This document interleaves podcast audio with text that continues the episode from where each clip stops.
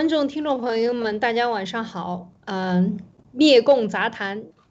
今天是二零二一年二月十九号晚上，又和大家如期见面。那今天依然由艾丽、马蒂娜和 Nick 为大家带来今天的这个灭共杂谈。那么今天我们想谈什么呢？因为最近这两天呢。我们看到德国的科学家在德国汉堡大学的科学家站出来，以及啊，在美国的这个比较著名的，呃，科学家有站出来来讨论严博士的这个用呃数理统计法来讨论严博士这个病毒呢，更多的倾向于是从实验室出来的，以及更早之前在严博士推出来之前呢，前后呢，我们还有这样的这个呃很多科学家。啊，站出来！我们的博士团都是因为看到了路德访谈和博严博士的文章以后呢，一个一个的站出来来支持啊整个的这个论据。那么这一点呢，我们想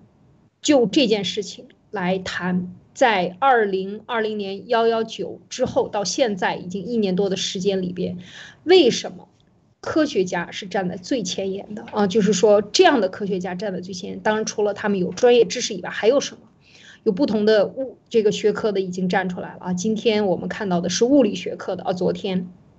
那当然呢，我们今天所以这个啊，还有之前真正站在最前沿和啊爆料革命。以及反共的力量坚决站在一起的，还有的一股力量，就是我们大家都知道的，就是教皇的力量，或者教堂、教廷大主教的力量，或者我们说它是更多的高级神职人员的力量。就这些人，其实呃也是现在可以讲是站出来发声，而且非常不惧后果的站出来。要知道他们是。这些主教们，红衣主教、大主教，以及各个地区的这些主教能够站出来，他是代表了多少信众啊？之前路德社有都有分析过。那么今天我们的这个主题呢，就是想和大家探讨一下，嗯，为什么是最后在这个病毒面前啊，是高等神职人员和科学家站出来指责中共的病毒是生物武器，啊，而更多的商人。和呃政客，和一些我们讲身边的这个有一些这个商议人吧，我们讲有钱人，很多我们认为的这些公知，或者我们看到的这些呃时尚的电影的所有的这些人员都是沉默的啊，就是说我们想在这个问题上呢带给大家带来一些思考啊，我们也问这个问题，因为这是一个客观存在在过去一年多。存在的这样的一个现象，然后还有给我们的，当然还有我们坚定的爆料革命的战友们啊，也是站出来支持的。但是在整个世界上出现的这样的一个现象，我们想和大家分享。嗯，那这个问题呢，说到这个问题呢，我们这是呃第二个要跟大家分享的。那首先呢，还是按照今天的这个程序呢，我们想先谈一谈，呃，按照我们今天想谈一谈一个什么问题呢？呃，第一个问题就是这个中共宣传的反洗脑的伪逻辑里边要跳出来。今天想讲的这个伪逻辑呢，是叫表征思维。啊，表征思维，那这一个问题，我们想请马蒂娜跟大家先分享啊，是什么样的？我们先讨论这个好吗？然后第二个再讨论啊，刚才的这个主大标题。好，马蒂娜。好的，好的，谢谢艾丽姐。啊，今天给大家讲的是呃第五个伪逻辑，就是叫做表征思维，啊，就是用表面的这个象征的象征性的一些图案化的东西来引导我们的思维。或者也有的地方叫做表证思维，就是用表面的东西来证明，呃，用表面的图画为一个证据，让你知道，然后直接得出一个他所需要的这种这种结论。比如说很多的，呃，我们呃，就是我看越南呀，或者是呃中国啊，华人啊，我们都会非常相信人参是大补元气的。为什么呢？就人参它长得就像人的形状。所以呢，就觉得这个呃吃人参就可以补元气，啊，还有的人呢，他说这味中药它是补肺的。当你去问他为什么，他说因为这个叶子呢长得就像是肺的样子。有的人说这个花生是补血的，你要多吃花生，而且呃最最主要就是要吃这种红皮的花生，就剥开里面是红色的。为什么呢？因为它是红色，然后呃，很多人说啊，你们吃火锅多给你点两个脑，啊，这个是可以补脑的。为什么呢？因为那个就是脑，所以呢，就是吃猪脑，而且是火锅煮过的猪脑就可以补人脑。嗯，当然这个就叫做表证思维，就是说即使非常有效，它也会是一种巧合，因为这个跟着西方的逻辑是完全没有关系的。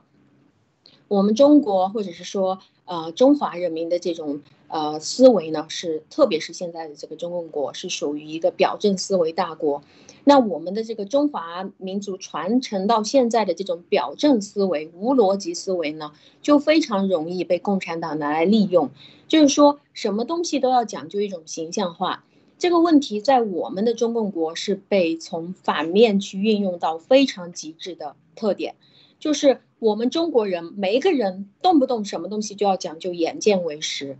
连别人说话的时候，我们都经常脱口而出，想都没想就说好，那我看他要怎么说。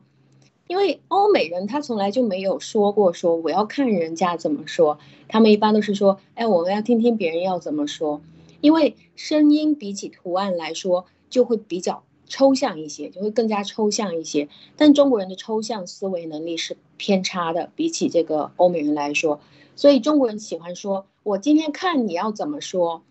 这个就是强调一种视觉，强调图案。当然，呃，我们自己如果是我们作为商人啊，或者是我们作为呃，我们要去宣传我们的一些思想，我们肯定是需要使用到大量的图案或者是画面感，还有使用音频的时候也要贴上我们的照片。但是如果呃，我们自己要被调进去，调到这个中共已经设了一个大局的这个套子里面去，被别人用图案化、形象化给带走了的话，那可能就问题就会很严重。就像现在很多中共国的人就被带走，最明显的就是他故意所有的东西啊，就比如说饮水机，我们每一天都在用饮水机啊，每一天都在那个一桶一桶水拿来家里面用，但是有人告诉你说，哎，我告诉你啊。这个饮水机啊，这个水桶，它其实就是在自来水管上面接过来的。你喝这个水，你还不如去喝直接自来水管接出来来煮一下。你就是不相信，直到有一天，如果他有电视认罪，就是说这家自来这家饮水机公司的人被抓了，然后发现他们的那个呃整个店里面背后就是有一个水管，然后他直接随便过滤一下就给你接进去。你一旦看到这些画面，你马上就相信了。很多人都是这样的。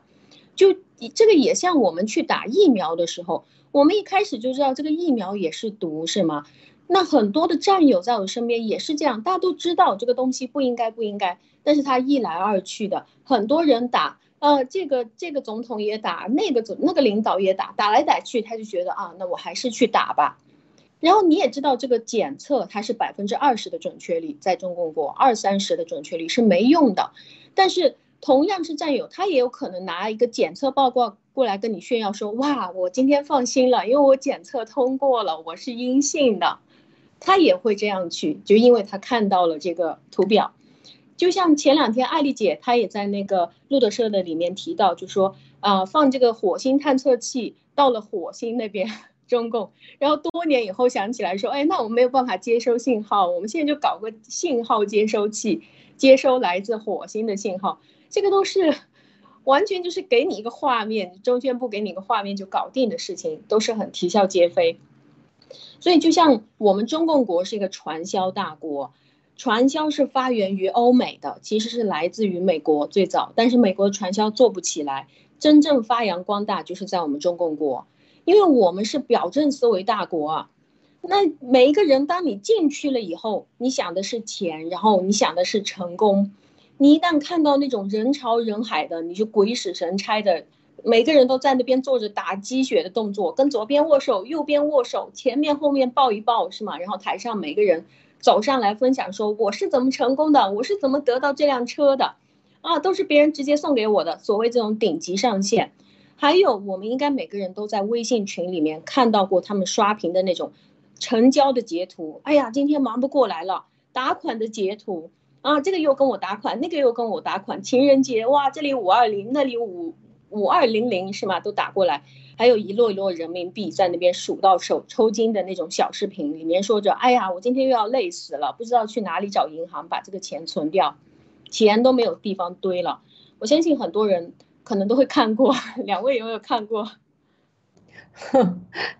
这个确实是很疯，这传销的特点啊！传销群一般比较喜欢这样卖东西的，从早到晚，过年都不闲着，都在卖东西。我说，哎呀，我真是太佩服了，太敬业了。就是这个，嗯，我觉得表征的这个思维，呃，这个我今天看到一个，我今天想去看一看电影网，然后很很久没有去看中国国内的电影网了，那我就打开了以后呢，跳上来第一页就是这个这张图片，叫做。跟着电影学党史，心里有话对党说。哎呀，然后我就特别的感慨啊，我就在想，你看，嗯，这两句，先说这两句话的逻辑。这这时候他让你看着这个文字，很多人是眼眼睛来记忆的，大家知道吗？就是说你学党史要跟着电影学党史，那这个电影它已经彻底成了党办的 这个教科书了吗？啊，就这是我的第一个反应。那接接着下一句话叫“心里有话对党说”。你看，他第一对于那种非常像刚才马蒂娜说的这个这种洗脑，图片是洗脑，就让你看到图片，然后你就觉得这就是对的，我就应该朝着这个方向走的。那另外一点，党是什么？党是空气呀。如果你们家里没有一个党团的，那你对谁说呢？党是空气，你对着空气去喊吧。那但是他就强化了你一个党的绝对的服从权，你要有心里话，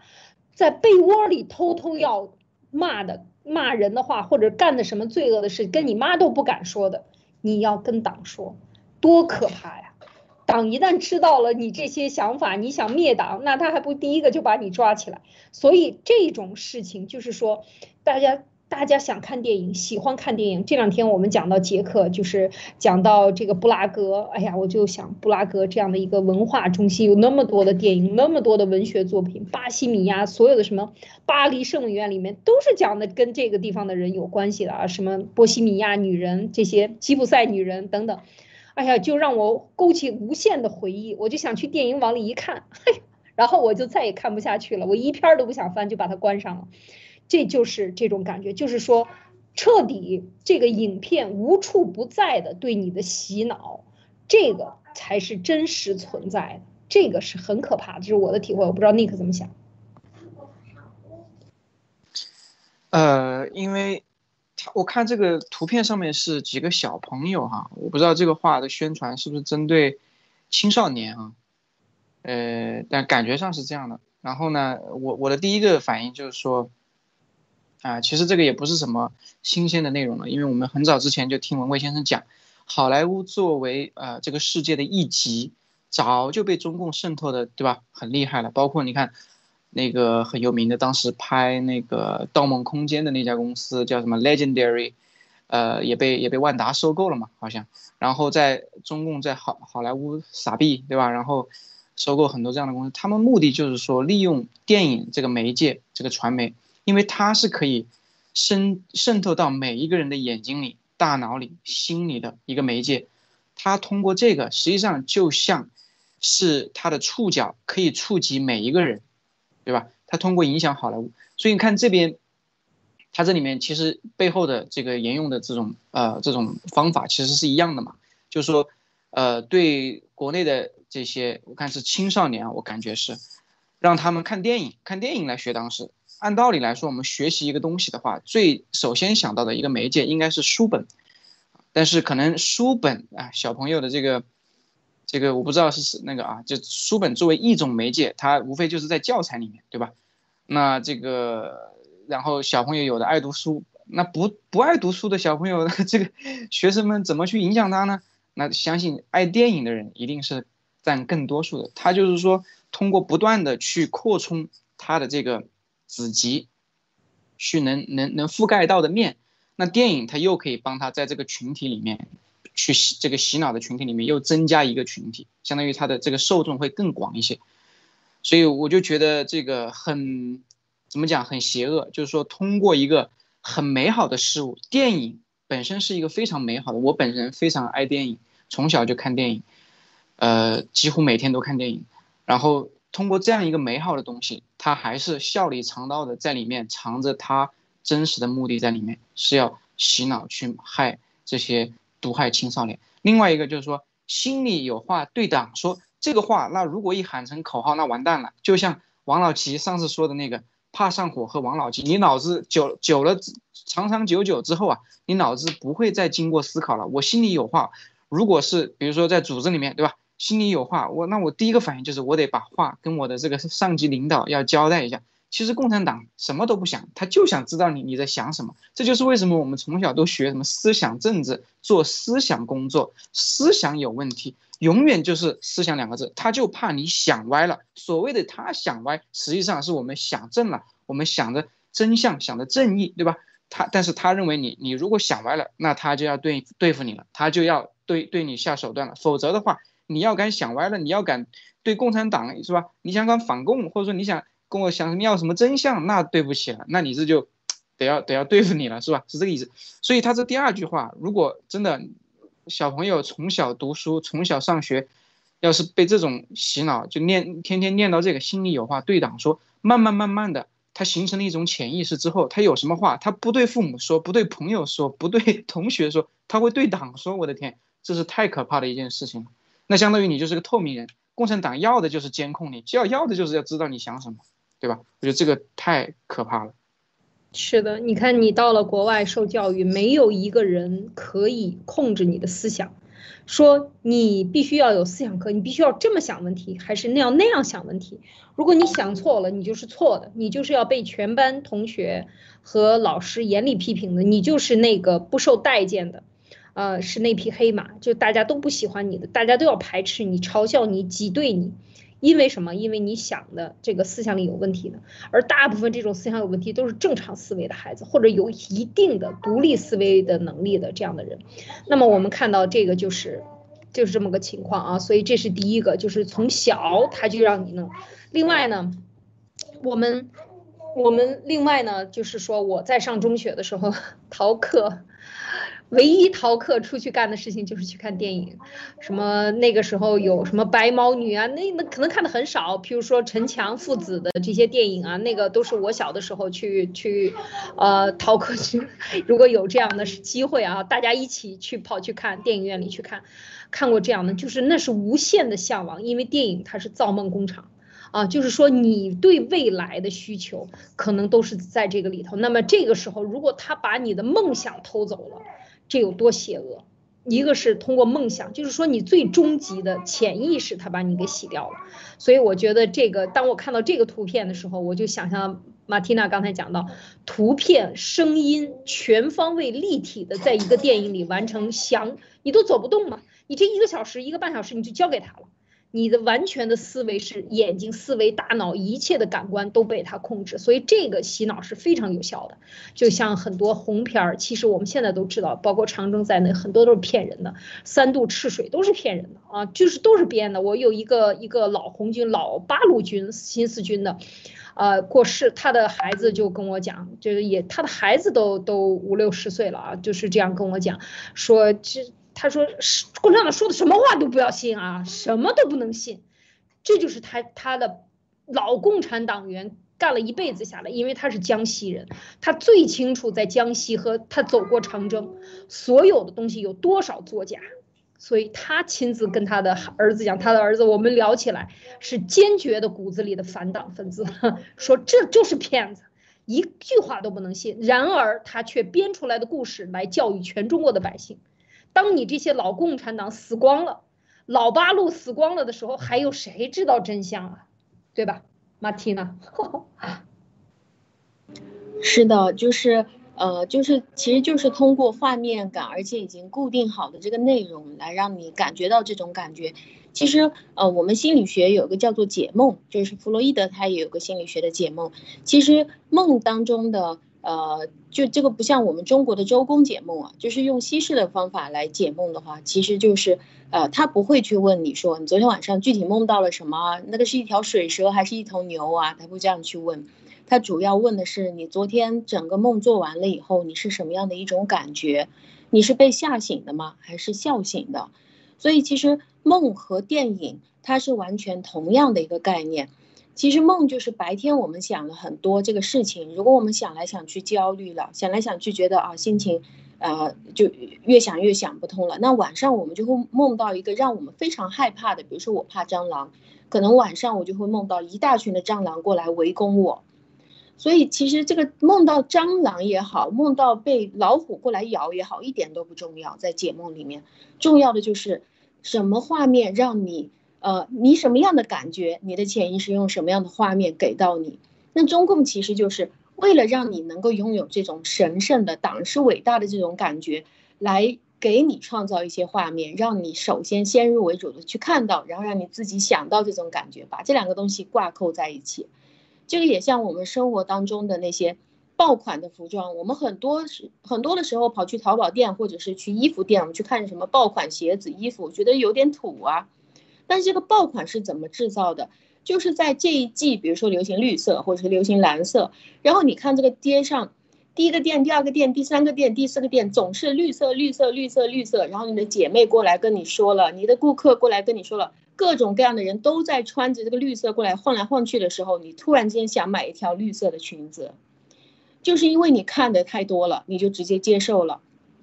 那我前两天看到在推特上面有一个东西，呃，就是有一个人在那边吐槽，就说。啊，这个完全就是侮辱一个人的逻辑啊！因为当时邓小平曾经说过：“我是人民的儿子，我是为人民服务的。”那当时大家都非常感动，说：“哎，邓小平他是这么谦卑，他说他是儿人民的儿子。”但是其实当时大家都可以理解，因为这个政党嘛，所谓的是为人民服务的，当时是这样熏陶的。但是后来突然突然就开始去唱一个歌，叫做什么“党啊党啊，亲爱的妈妈，你用甘甜的乳汁把我培养大”，是吗？突然直接就差辈儿了，怎么党变成一个女人，而且她还，她还长出了胸部，然后用她的乳汁把你培养大，然后现在开始在路上出现什么父母的恩情报不完，党呃父母的恩情报得完，党的恩情报不完，就是慢慢的用这个东西来吸引你，让你渐渐的就莫名其妙进入到他的这个图画的生活里面去了。嗯，确实是，这个就形成了很强的这种很多人。其实你看嘛，为什么我在海外看很多中共的干部啊，包括国企也好，私营企业也好，但是私营企业也有党党支部的这些人出来的时候呢，我现在就有时候看着觉得特滑稽。然后他自己完全是在自己的这个梦境中，或者自己的臆想的这样的一个环境中，哎。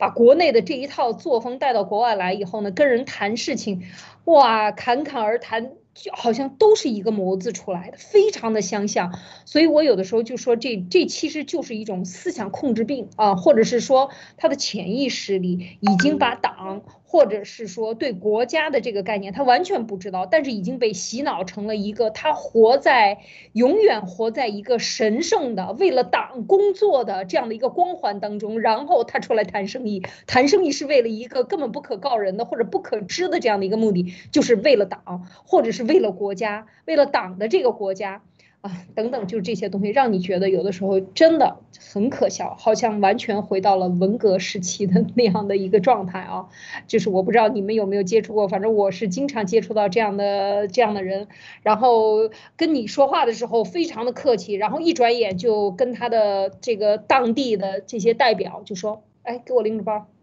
给我把包拎起来。”哇，我说我一回过头来，我就跟他的那个朋友，因为认识嘛，我说。下次他让你拎包的时候，你就说你自己拎，你自己的包，你又不是没有手，自己拿着。我就是这样，他就是这样的一种非常变态的心理。很多党员干部的企业领导里的这种党书记啊，这个都是这样的做派啊，这是非常变态的。这个我我就说到这个话题呢，我不知道 Nick 有什么还想补充的吗？没有，就是共产党，它也是一个这个。其实这个跟党可能党内党外其实都一样啊，因为被这个这个毒给熏陶的，就是说人人都想往上爬，人人都想当爷，人人都想被人服侍啊。就你看我们中国的这个这个这个按摩啊、洗脚啊这种这种场所，其实它的本质上就是一个给你当爷的一个一个一个一个 经历嘛，一个 experience，让你过去享受别人来服侍你。你看这种东西，其实，在在华人社会是很是有有市场，但是在你看国外的话，我很少看到说到处都是洗脚的这种 这种店子，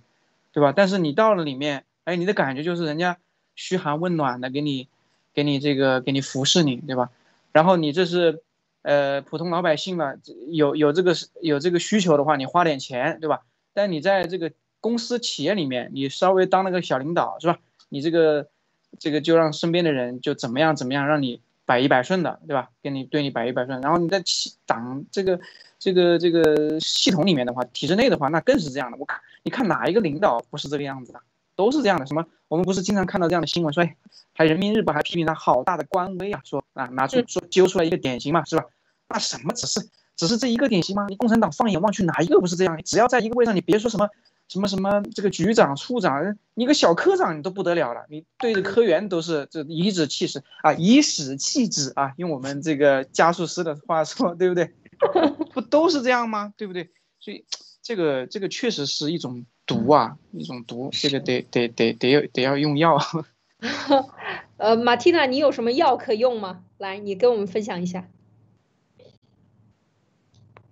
好的。呃，就是我现在已经跟大家讲完了，呃，关于五个伪逻辑的方法，呃，其实，嗯，当当就是当我们比如说我们看到这些伪逻辑的时候，如果我们想要从这个框架里面跳出来，想要用更加科学的方式，那应该怎么样去，呃，应该怎么办，或者是应该用什么样的思路去想，呃，因为科学呢，就比如说。呃，当我们学习心理学，把它作为一种科学而不是一种感知的时候，科学讲究的就是数据，就是调查，而且这个这个调查的数据一定要达到一个非常大的数量。就比如说，我们说这个抛硬币抛起来了以后，它落下来正面和背面的概率都是百分之五十，就是一半一半。这个是怎么测出来的？一定要抛到一万次，就是足够大的一个数量。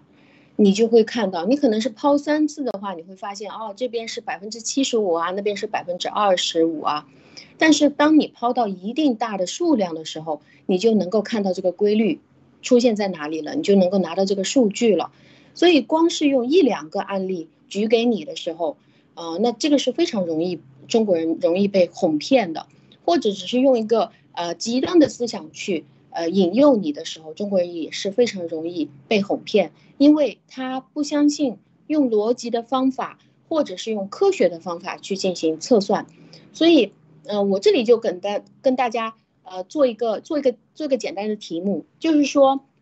某一个光学系啊，就是一个理科一个光学系里面，啊，他的老师和学生的，呃，老师就是这个光学系的老师和他的学生女学生。结婚的概率是百分之五十，所以就得出一个结论，说是这个学校的这个系师生恋的问题非常严重。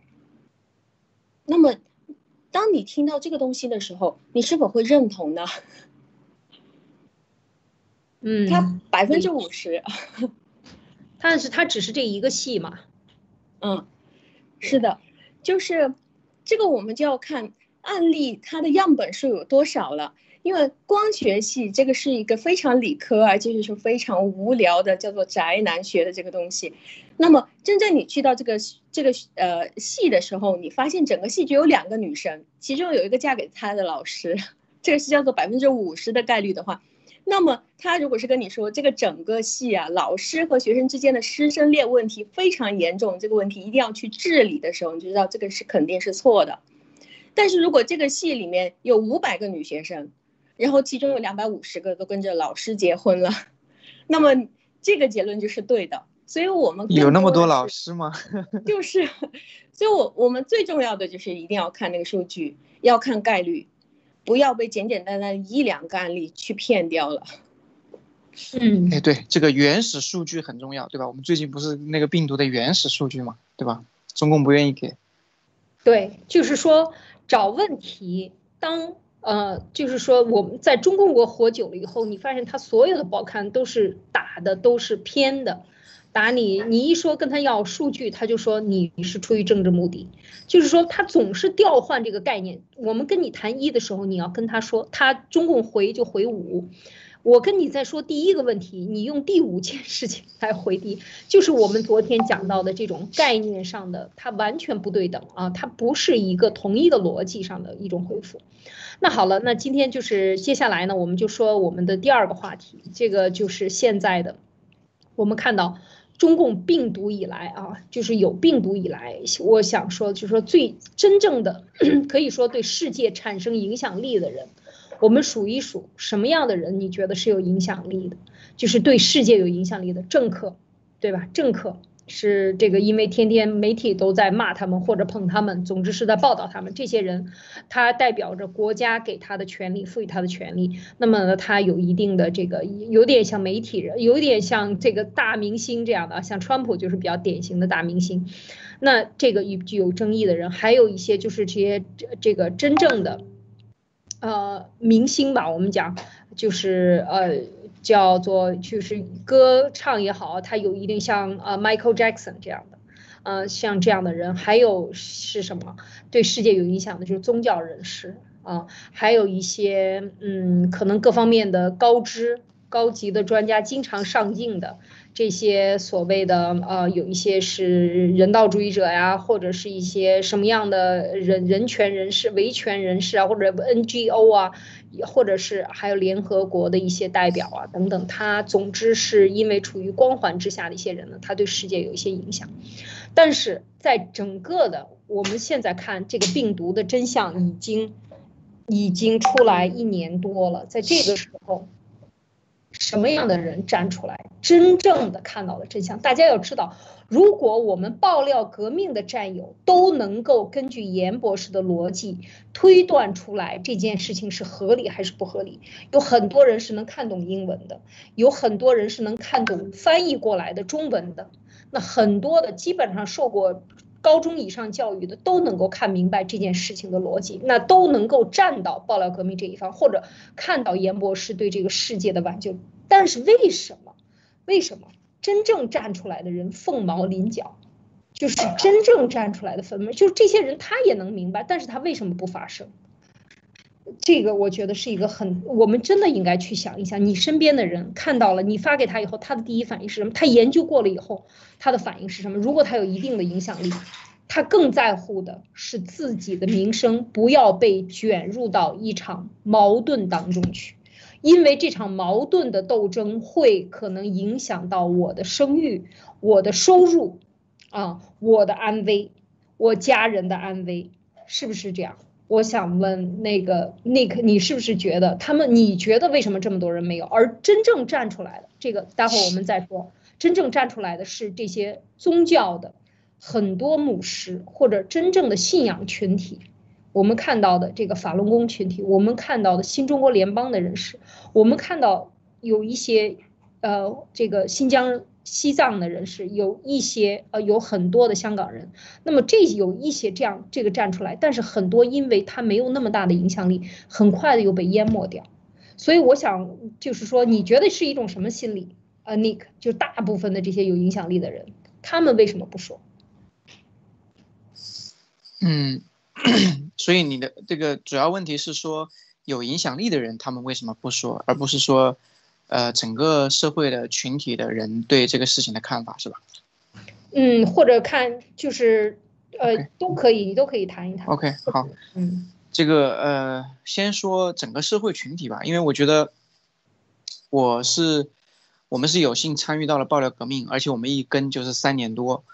所以整个事件、整个逻辑链、整个这个事情的发展，我们是来龙去脉，这个是了如指掌、如数家珍。所以说，呃，当这个结论出来的时候，我们是自然而然、毫不惊讶的就能接受和理解，对吧？这个对我们来说是一种幸运，呃，是一种呃荣荣幸。但是呢，当我把这些信息，呃，在某一个时间节点，在事情发展到某一个状态，比如说这个一月二十号，对吧？一月二十号，或者说是到了啊，到了四月份啊，严博士出来了之后。我把这些信息传给，嗯，或者是幺幺九吧，反正都可以，这两个时间点都可以。当我把这信息传给我身边的人的时候，大多数人他是不会相信的，他也不关心，啊，他觉得也不可能，因为这只是个病毒，而且更多的原因是他们没有这个兴趣和这个时间和精力去研究、去挖透、去了解你说的这个事情的真假，而且他觉得这个东西啊，这个知道不知道，好像他不会意识到说这个事情它背后的这样的一个呃这种这种这种啊意义啊重大在哪里，他只会觉得我每天我要挣钱。我要生活，我要养家，我要还房贷，我已经忙得累得够呛了，我还管你这些？而且你这个东西出来是真是假，我也不知道，我还得去花时间花精力，我还投入成本。人的人性本身他是懒惰的，他是要考虑一个他自己的这种舒适度的。即使呃这个事情对他的意义重大，但是他抛不开眼前的琐碎，对吧？所以我觉得大部分人，包括我现在在海外。我们这个我身边的这些同事啊，德国人、这个澳大利亚人、这新加坡人、这个丹麦人，他们这些人，很多人其实他是不关心的。这是第一，第二，在这个现在为什么啊？为这就是为什么 CCP 不断的在各种媒体、各种渠道、各种载体上去发布、散布谣言、放假消息，为的就是让你搅乱你的视听，让你。今天看到，哎，说尼克说这个东西啊，是是是来自实验室，而这里还列了一些这个证据，或者说是呃论文文章啊。你昨过一天，第二天，就是当天下午过两个小时，又看到另外一个大媒体发了另外一篇文章，也是号称是科学家说这个不是来自实验室。完了，他没有时间，他没有精力，他没有办法去分析，他没有像我们一样跟了过去这么多年。这个里面有一个最大的背景，就是 CCP 的邪恶。在这个大背景下，我们去理解、去看问题，这就是为什么说爆料革命给我们带来的是一个看问题的角度、一个思维方式，这个非常重要。当他不具备这样的一个能力的时候，他对这些，呃，流言蜚语，对吧？他对这些是是非非、真真假假的东西，他没有判断能力，他也没有精力、时间去研究、去得出自己的结论。而且本身来说，病毒这个东西是很高端的科学，它不是说像咱们这个做一道题是吧，三加三等于六是吧，那么简单的问题，不是不是说一眼当下几分钟就能判定的，它需要大量的投入分析时间。我们是花了很多年的时间，好不好？我们才真正的能这么多年跟下来，我们才能那么容易的理解去接受。否则的话，要别人来，他谁能花这个时间，对不对？文贵先生的视频都上千个。你要现在回过头去跳出，就比如说刚出来一个，就今就比如说今天刚从国内出逃出来的，你让他去了解爆料革命，他得花多长的时间把过去那么多视频那么多给他看完？我们是一步一步走过来的呀，对吧？这是我想讲的第一点，就是说普通老百姓啊，这个第二点，刚才艾丽姐说到这个呃，为什么有影响力的人，他们那些很可能是大多数。很可能是他们都已经知道真相的人，他们为什么不出来？我能想到的很简单，就是利，就是这个刚才艾丽姐讲的，个人安危也好，个人这个发这个职业发展也好，名誉也好，还有呃这个这个人身安全安危，对吧？无非就是出于这些考虑，要么是钱嘛，要么就是自己的安全嘛。我觉得可能就是这几这方这几方面的考虑吧。嗯，好，那那我那我想问，就是说。嗯，为什么在 这个问题上最坚决的，在经过一年啊，大家看到这件事情是，嗯，其实对很多公职也好，科学家也好，或者有一定的这个呃对社会有一定思考的人，他都会看一个点啊，几个大问题。第一，这个病毒的这件事情迟迟不能退去。越变越强，不符合过去一百年来的所有的瘟疫的发展规律，这是不符合这种瘟疫的发展，它传十代就没了，这是一个正常的现象。第一，这个现象本身不正传，越传它毒性越强，有的是呃，基本上可以确认的就是传染力越来越高啊，然后它能维持传染，而且就是死亡人数影响力这么大啊，这是前所未有的，这是第一件事。第二，它的病毒的来源。到底是哪儿引起了巨大的社会争论、国际社会的争论，甚至是总统间的这种争论非常尖锐的啊！这个我觉得这都是一个可以让人怀疑的现象，面对这么大的现象，这个病毒的来源和病毒的这个呃以及它造成的伤害，已经不可不可以闭上眼睛了啊！这全世界造成的伤害，对这样的一个问题怎么解决？那那我想问马蒂娜，你觉得为什么就是说站到现在是到最后，你看是什么样的人站在真正的坚守住底线底线的，就是科学家。真正的有水平的科学家，像严博士，以及我们这两天讲到的这个德国的汉堡的科学家和其他的一些科学家，包括我们的博士军团，其实都是一个一个站出来，在病毒之后站出来的啊，因为他们也是搞疫苗，也是搞疫苗相关的，所以他们站出来，不仅站出来，他们还来做节目，还来每天说啊，就是。大量的时间对于这些做科研的人来说，时间和专注是非常重要的。他们宁可牺牲这个，像冠博士、像胡博士、像康教授，是吧？包括莫博士都是一样的。他每天大量的工作时间，他宁可挤压自己的工作时间，也要出来说。啊，这是这为什么？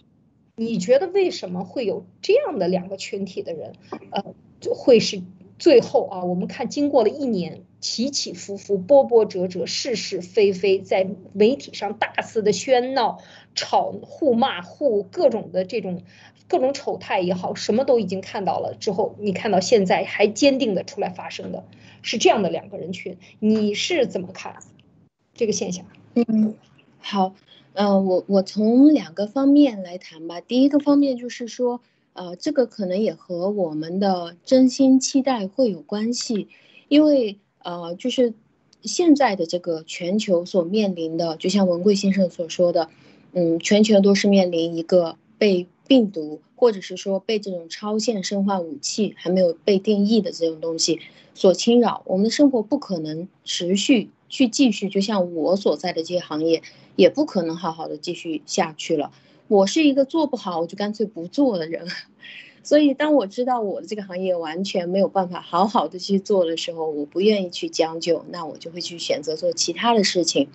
所以，呃，可能在这个阶段里面，我们也不排除说，像我们这样就是非常普通的，跟着科学界没有关系的，呃，或者是说没有影响力的人，我们也是豁出命去站出来了。但是我们全人类肯定最关注的就是跟着这个科学，特别是跟着这个冠状病毒，呃，研究有关系的这些科学家能够站出来，或者是说站在信仰的这边最有用的这些科学家，他们可以站出来，这个是一方面，就是可能会和我们关注度有关系。可能其他的明星啊，比如说缅缅甸他的一线女性、男性，今天也站出来说我支持民主，啊，我支持正义什么的。但是它可能对我们这件事情没有作用。另外一方面呢，我自己个人是这样定义的，就是我认为科学家的定义，并不是说你在研究科学你就叫做科学家，而是你需要同时有一个信仰在捆绑。这个信仰不一定是某一个宗教，它必须是你是信仰良善的，并且你是有良知的，你是信仰真实的，这个才叫一个科学家。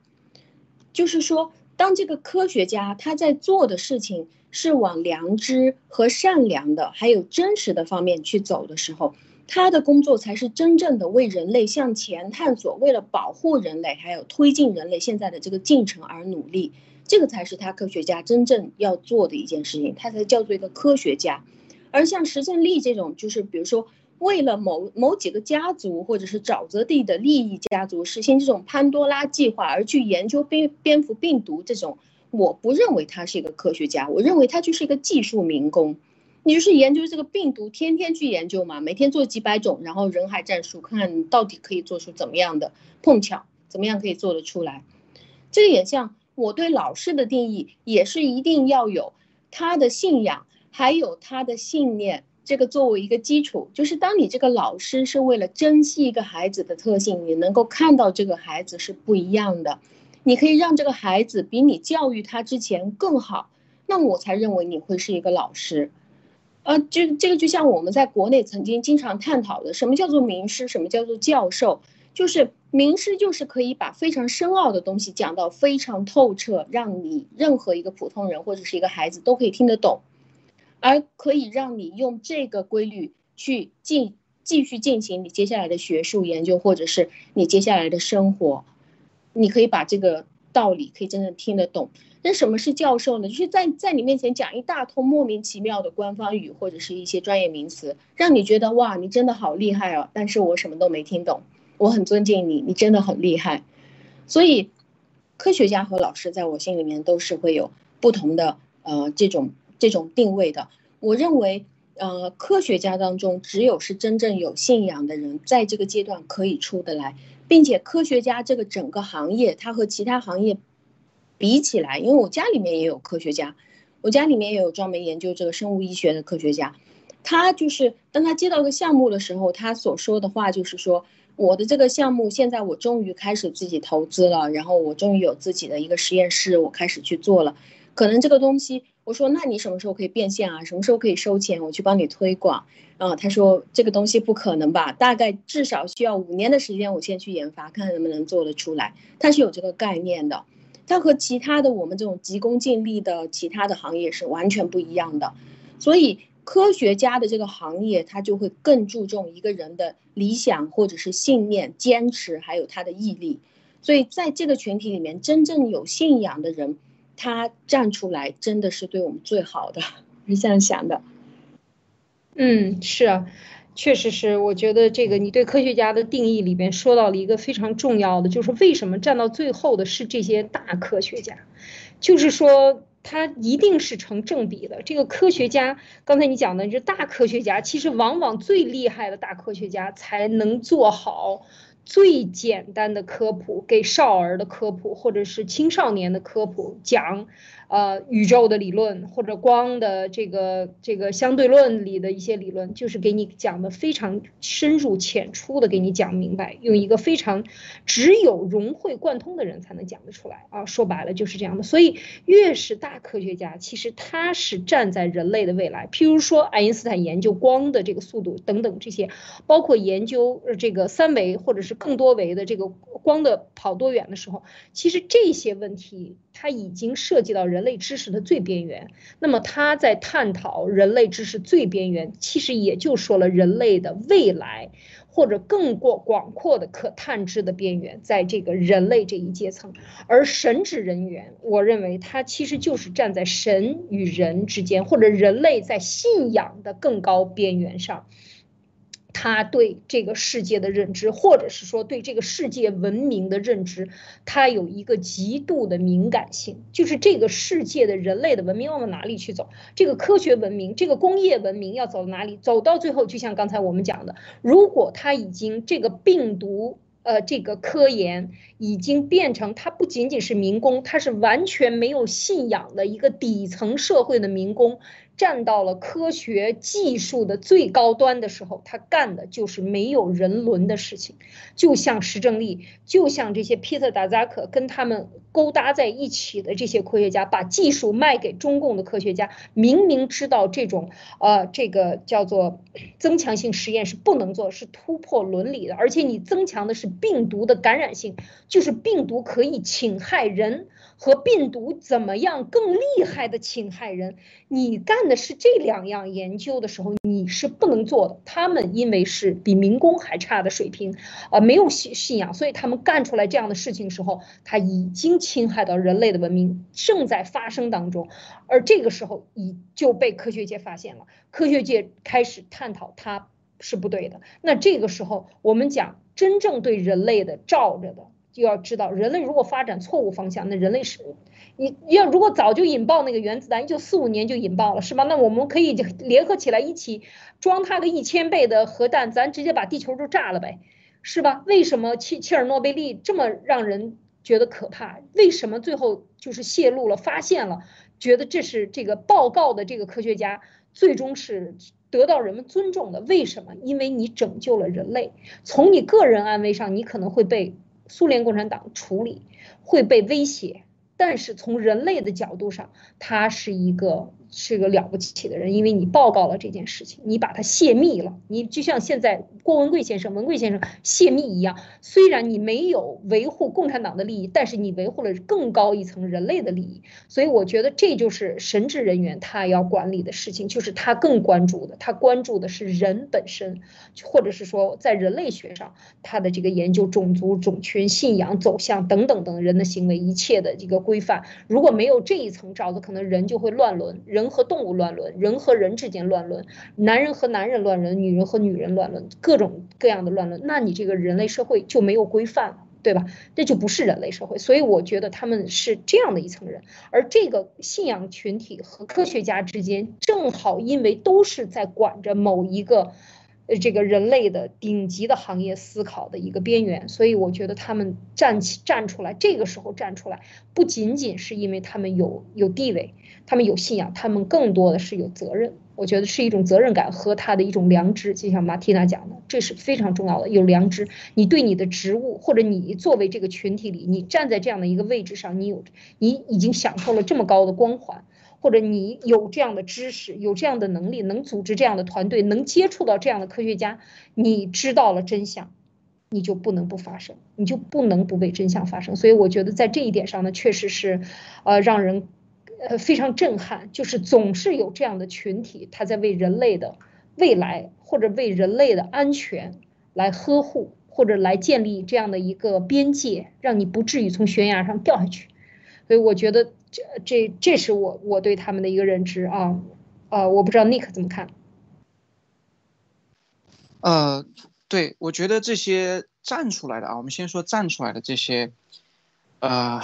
英雄们，他们一定是，就是第一个，就是说，他们是有真本事的，就是他不会靠说跟你这个 CCP 勾兑两下子啊，得你一点好处就替你说话，所以他们一定是有自己的真本事，像严博士。像这个我们的博士军团，对吧？再像我们这些呃这个大主教们，然后再就那个德国的那些科学家，他们是有真本事，他们可以靠自己的实力，他不需要去跟你去勾兑，对吧？然后就可以去做。另外一个，他还有这个良知，因为他不会去想要去作恶，对吧？他想的是要去为了人类的大义，为了一个真相，为了一个。这个正义站出来。第三个最重要的，他们是他们会有这个勇气，没有勇气，他们会他们会觉得 CCP，因为像这样的人一定会遭到 CCP 的恐吓也好，威胁也好，或者是蓝金黄也好。如果你没有勇气，一直不坚定的，一定他不会站出来做这个事情。最开始，对吧？他一定会想到这一层，因为当你发现这个病毒的真相的时候，你就会知道。这背后是 CCP 啊，CCP 干的这些事儿，那你知道 CCP 那意味着什么？你站出来又意味着什么？所以没有勇气也是绝对不会站出来。那归根结底呢，就是说，最终你要站出来，并且去影响到大家的话，我觉得就是来两个方面。第一个，你要么你有这个情报。你的这个信息放出来，你像我站出来没人信啊，对吧？因为我我我我我我没有情报，我也没法论证，对吧？我不是科学家，所以第一个一定是情报，你有这个信息，你的信息一定是有这个权威的，对吧？你人家一定知道你这个东西说出来你是有根据的，而且你的这个根据是可靠可信的。就第一个，我把它归结为是情报。第二个，论证，你有这个论证能力，所以这就为什么是科学家。科学家站出来，当然就是我刚才讲的那些有能力、有本事、有勇气的科学家，有良知的科学站出来，他还能给你论证啊，就像我们的严博士，那你这个就是有影响力、有说服力的。那这些站出来的呢？啊，那这是这刚刚讲的是站出来的啊，那那那些没站出来的，比如或者说是，那反着来反着逼皮的打扎克、石正丽，他们替 CCP 说话的人呢，他们又是怎么样的呢？我用这个这个一句话。像那个 Peter Daszak，他还是 W 来自于 WHO，代表 WHO 啊，都是些这个很权威的机构，还有那些《柳叶刀》的编辑，什么 Nature 杂志的，还有那个那那个什么大学，美国的某一个大学，就是原原来是研究艾滋病的大佬站出来去挑战严博士的那个老人家，对吧？这些人别看他位尊，但是他德薄，所以我我我我被他们说，就是说他们属于是德薄位尊，自小谋大。力小而任重，险不及矣。最终这些人都逃不过祸难，他们最终都会非常非常下场非常非常难看。而我们这些站出来的科学家就是反过来了，德高而位尊，对不对？事厚而谋大，力强而任重。我觉得最后这个病毒的真相公布于天下的时候，就像当年柏林墙倒塌之后，跨过这个柏林墙去看到真相的那些德国人。让这个、这个、这个、这个真相大白于天下的时候，让大家恍然大悟，那全世界的老百姓就知道这到底是怎么回事。而我们这些真正站出来的这些勇士们、英雄们，他们一定会被、一定会名留千史。嗯，呃，马蒂娜，你觉得呢？就是说，像这种神职人员，他这个像站出来的，他如此有勇气啊，如此有勇气。要知道，站在。譬如说你是大主教，我们知道越是这样高的职位的时候，这么多红衣主教站出来，其实他们有很高的信众，有很多人啊。应该讲，原来路德也讲过，不是还有一个是南美洲的一个大主教上次站出来说吗？其实说他像这种大主教，他也是有一定的通灵，或者是说他们有。他们与神沟通中有很多人，他确实是有一些，有一些神通也好啊，有一些什么？你觉得就是说他们是感受到了、感知到了，呃，就是呃这种神灵的使命，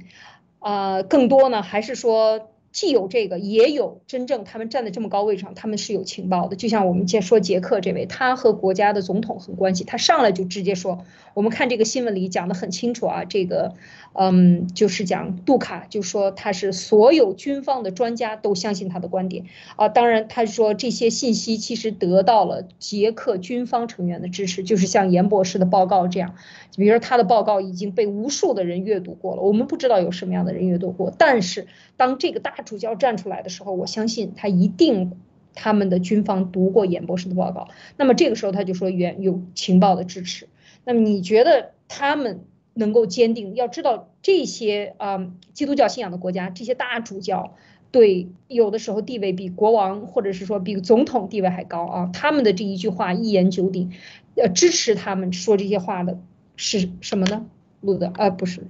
呃马蒂娜。嗯，我觉得。嗯，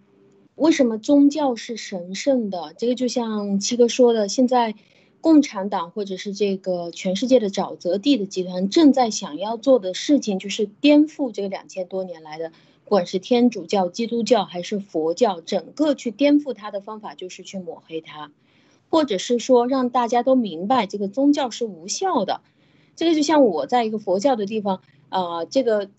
现在。冠状病毒过来了，你要感染上就是感染上，你要相信这个呃病毒的能力，而你不要去相信说你去请和尚为你念经啊，或者是你去寺庙里面去祈祷是有效的，这个东西其实就是在为宗教去抹黑。那么宗教的这些人，我觉得现在他们是已经到达了一个底线，就是不管他是真正站在神的那边，但我相信现在站出来的这些神职人员。或者是这些大主教，我非常的敬仰他，因为他已经在他的修炼的方面，他已经走出了整个人类的疾苦，他是站在人类和神之间的一个真正的呃一个呃这样超脱掉的人，他已经走出了人类最普通的这种欲望，所以他不会像这个什么 Peter Nazak 一样，就为了几个 KTV 里面的小姐啊，或者是为了这种皮肉身体之欲啊，跑去睡一下谁啊，就跪下。这个是小丑才能做的一件事情，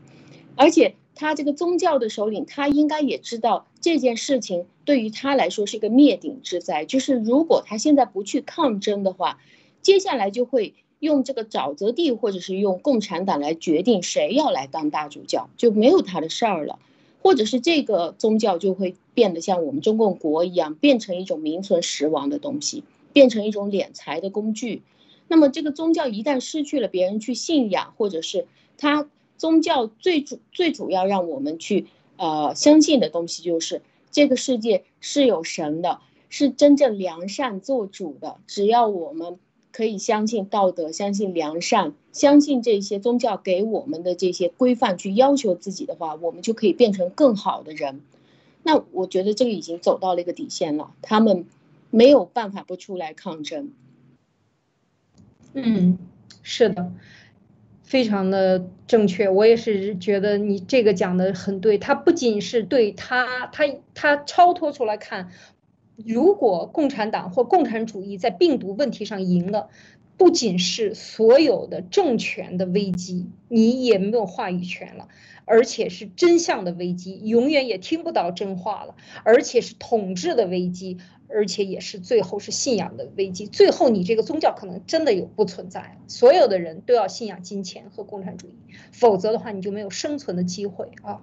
所以这才是真正的人类的危机。可以看到，共产主义病毒是给所有的人类每一个地方都带来了无限的危机和恐惧，所以这些人站出来，实在也是真的已经到了最后的底线啊！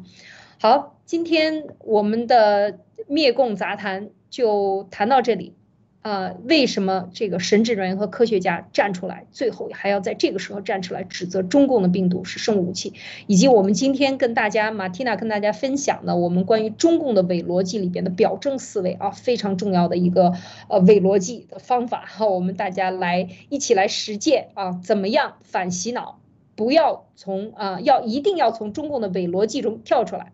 好。灭共杂谈，灭共三人谈啊，这周就谈到这里，下周再见。